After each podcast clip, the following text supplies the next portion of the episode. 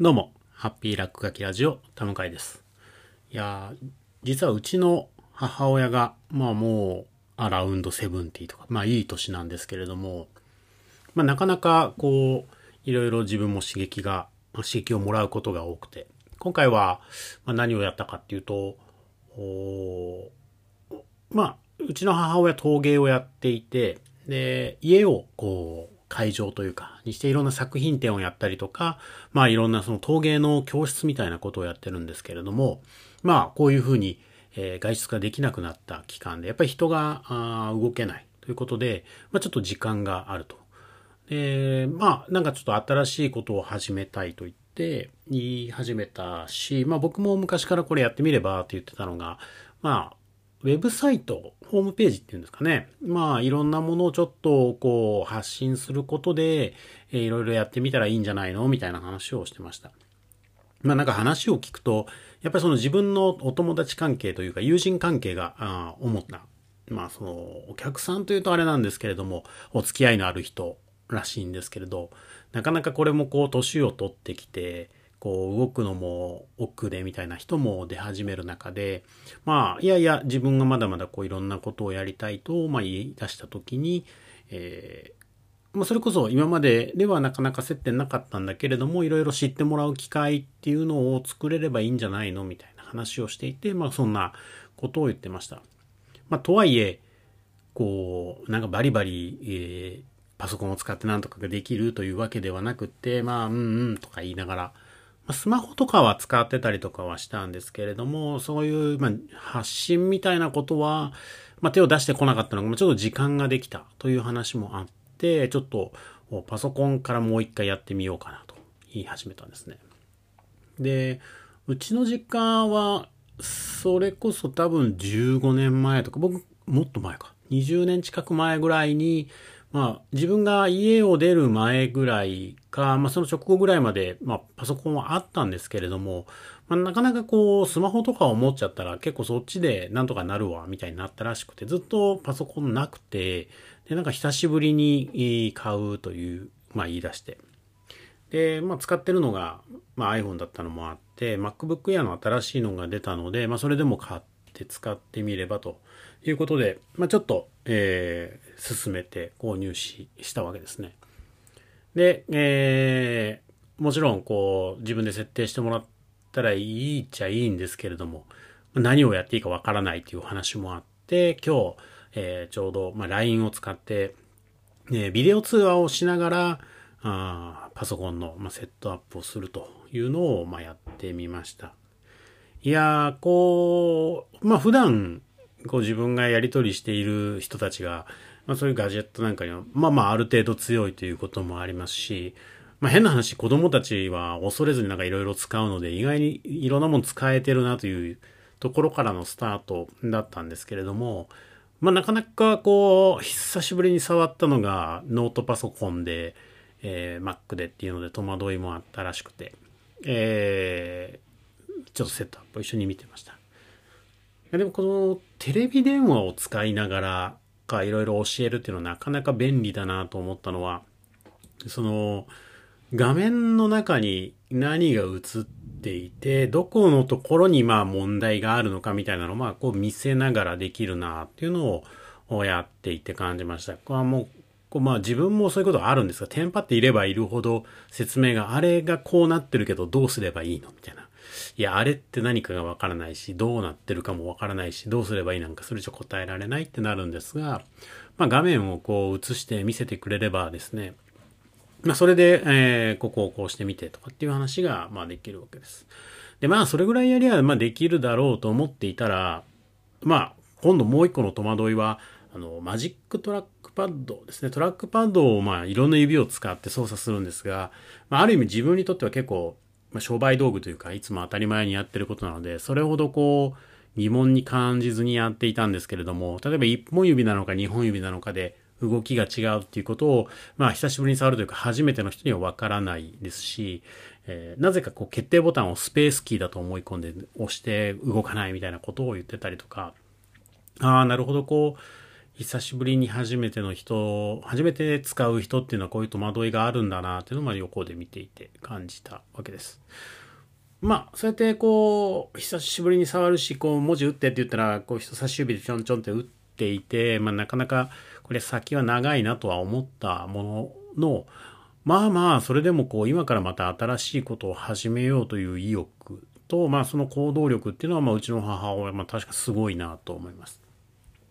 まあ、そういう意味で一つは、まあ、例えばうち弟が、まあ、国際結婚したんですけれども、まあ、その話をしたいということで今英会話を習っているらしくてなんかスカイプを使って、えー、英会話を習ってるんだみたいな、まあ、そういう新しいこともしますしなんだかんだそういう新しいことをやるっていうのは、自分の、まあ、そういうの好きなのは意外に母親から来てるのかななんて思いながら、まあ、そうやって、えー、始めてました。でまあ、道のりは長いなとは思ったんですけれども、まあ、どこから始めるかっていうことで、まあ、まずはもう本当タイピングをもう一度やってみりゃいいんじゃないのみたいな。で、普通のこう、大人とか、まあ僕らでも最初の基礎をもう一度やれって言われるとなかなかええってなって、ちょっと引いてしまうところ、まあ話を、まあ、後でまたちょっと連絡が来たんですけれども、またタッチタイピングを、まあ、ゼロからまだ始めるわ、みたいなことを言って、え、やり始めてみたり。えー、新しいことを挑戦してました。まあ、面白いことに、まあ、うちの、まあ、下の子が今、ちょうどパソコンを持ってタイピングの練習をしてるんですが、まあ、そのサイトをそのまま教えて、えー、子供にはおばちゃん一緒のやつ始めたよみたいなことを言ったら、えー、そうなの？みたいな感じになっていて、まあ、こう年齢は違うんだけれども、まあ、同じことを学ぶ仲間みたいなのがいるんだなと思いました。そういう意味で言うと、こう、子供もそうですし、まあ、うちの親にしてもそうですし、うん、年齢で分けるのではなくって何か同じことを学ぶ仲間みたいなのが、まあ、まさにこういう状況だからこそ学校みたいなのに縛られないみたいなのが見えてきた今だからこそもっと求められるのかもしれないなというようなことを思いました。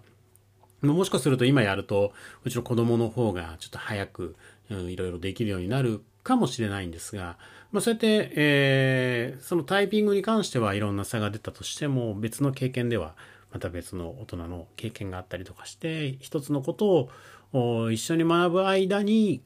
また別のことを何か教え合ったりとか、伝え合ったりとかする。そういう関係っていうのをこううまく作っていけるんじゃないのかな、みたいなことをま見ていて思いました。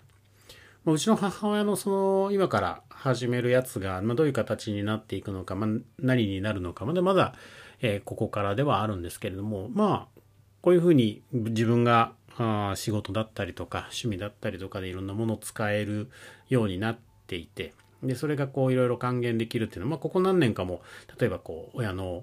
さっきの展示会ですねのチラシを作ったりとか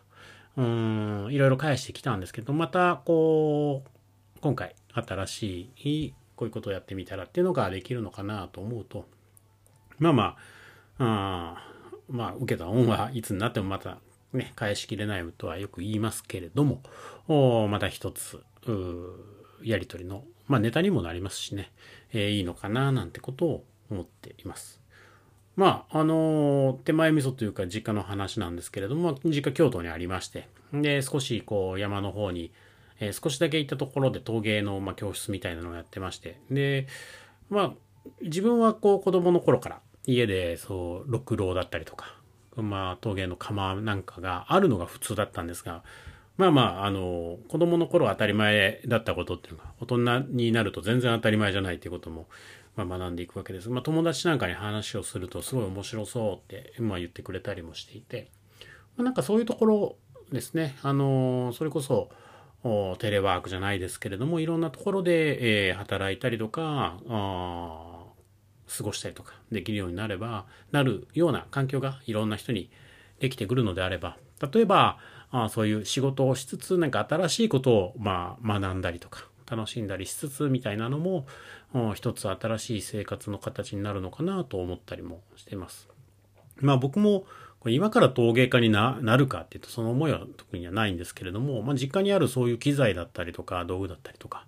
っていうのはまあつく使えるようになりたいなっていうのはずっと言い続けてきていて、まあ、今年もこういうことがなければ月にまあ1回ぐらいとかちょいちょい行ってそういうものを覚えようかなと思ってたんですけれども、まあ、それこそこう仕事をする環境とかいろんな自由度が高まったことでそういうう新しい自分自身も新しいチャレンジをするまあうん土台というかみたいなものが、えー、整ってきてるのかななんてことを思いました。こう、まあ、緊急事態宣言みたいなのもこう解除されるっていう話になってきて、まあ、今までこう結構緊張して過ごしていたというかものがうんまあふっと途切れてしまうというと変なんですけれども何かこう終わりが見えてしまった時のこう脱力感というかがないわけではないんですがまああのそれも含めて超えた後のまた自分の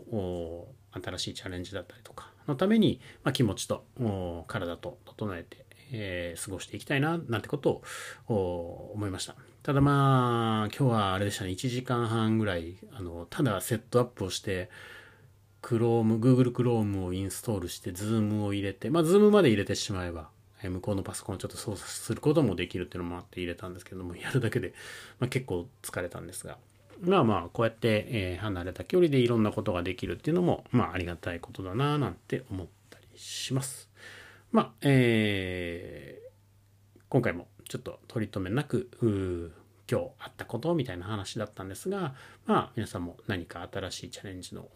きっかけだったりとか、うん、やってみたいことなんか探してみるといいかなと思ったりしました。というわけで、えー、今日のところはこの辺りで。さよなら。